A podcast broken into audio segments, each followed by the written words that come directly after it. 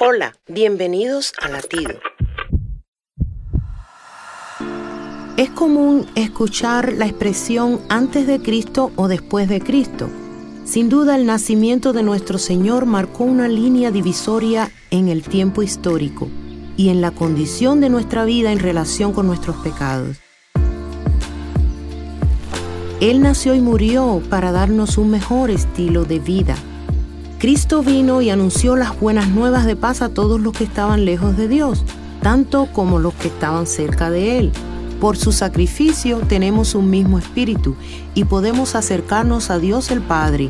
Por eso, ante Dios, no somos extranjeros, somos parte de su pueblo y su familia. ¿Tú perteneces a la familia de antes o después de Cristo? Latido les llega a través del ejército de salvación.